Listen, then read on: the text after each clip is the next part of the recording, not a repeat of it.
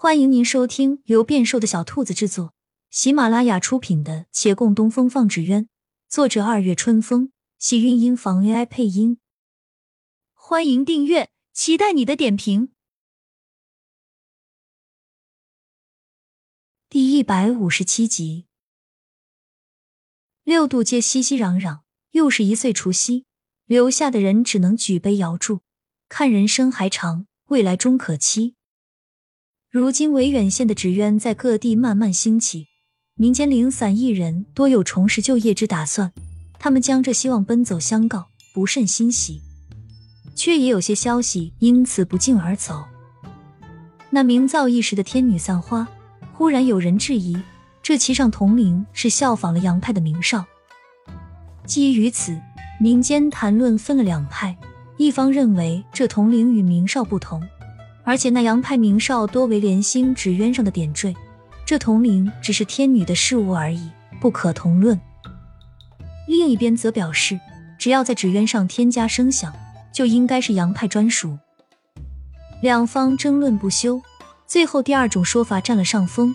有些人开始查长青斋的底细，别的一时查不到，但至少知晓他们并非杨家一派，也没有其他几家的痕迹，那多半是杂派了。何况，即便是杨派艺人，非嫡系一脉也没有权利传承这些技艺。目前嫡系一脉只有杨连奇，可他不做此行，这些令人眼羡的精髓只能让人远观。而今时他出现在一个来历不明的女子手中，不得不又引热议。初时议论倒影响不大，反是在争议中，更多人知晓了长青斋，生意不减反增，但难免成了骂名。孟寻禁不住叹道：“早知道，师傅你就不要费心思做那天女散花了，随便给二师哥做一个算了。”正巧顾掌柜也在，他倒是认为这纸鸢让很多人看到了希望，不亏。也许纸鸢一行再展风采，就从此而起了。好事多磨，中途有些坎坷也无妨。孟寻想想也是，但眼下情景难免让人焦急。如今维远县纸鸢坊多为一体，一荣俱荣，一辱俱辱，外面有所诟病，影响的不是一家人。陈胜洪耐不住性子，他想了半天，直接去找杨连奇，觉得这时候他出面解释最好。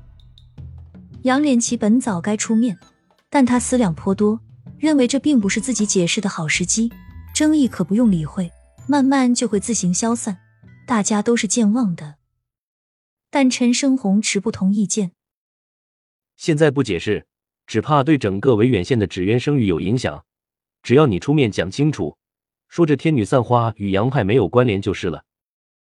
可是我的确是将杨派图谱告诉了洛姑娘的。杨连奇想了想，实话实说，违心去否认。若是将来被人找出了证据，后果更不堪设想。陈生红愣住了。原来真是你告诉他的。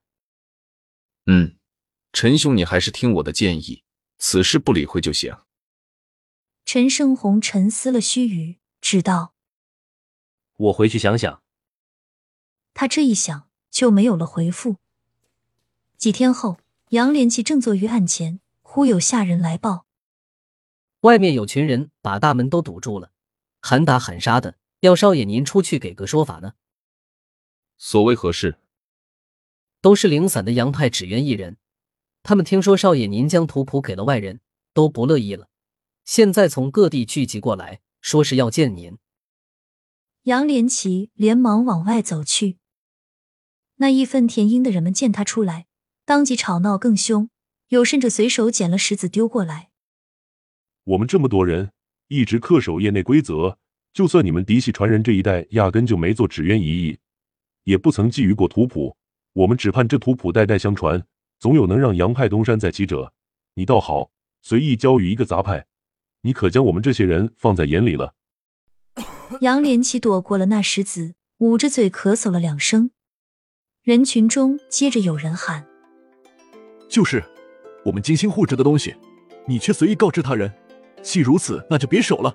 咱们见者有份，把图谱拿出来。”没错，拿出来。众人一时激愤，喊声四起。杨连奇等大家说完，方温声道：“想要图谱，我给你们就是。”那本在叫嚣的人们静了下来，面面相觑，原做了大肆闹上一番的准备，却突然被从中截断，叫他们的后力不知该怎样发挥了。安静了好一会儿，才有人窃窃私语：“老祖宗都有规定，图谱不能外传啊，咱们当真能要吗？”咱们也是洋派，怎么算是外人了？何况那长青斋的人不更是外人吗？对对，没错。提起长青斋，他们恢复了同仇敌忾，横眉怒目看眼前人。行啊，杨少爷，那你就把图谱拿出来，可不要食言啊。杨连奇没有动，站在门前来回看，众人却莫名轻松，随即冷笑道：“怎么，杨少爷还是舍不得吧？那可要好好给我们一个说法。”不是。杨连奇道：“图谱只有一份。”我数一数你们有多少人，叫人去拓印，争取让各位人手一份。众人一愣，一时哑言。亲亲小耳朵们，本集精彩内容就到这里了，下集更精彩，记得关注、点赞、收藏三连哦，爱你。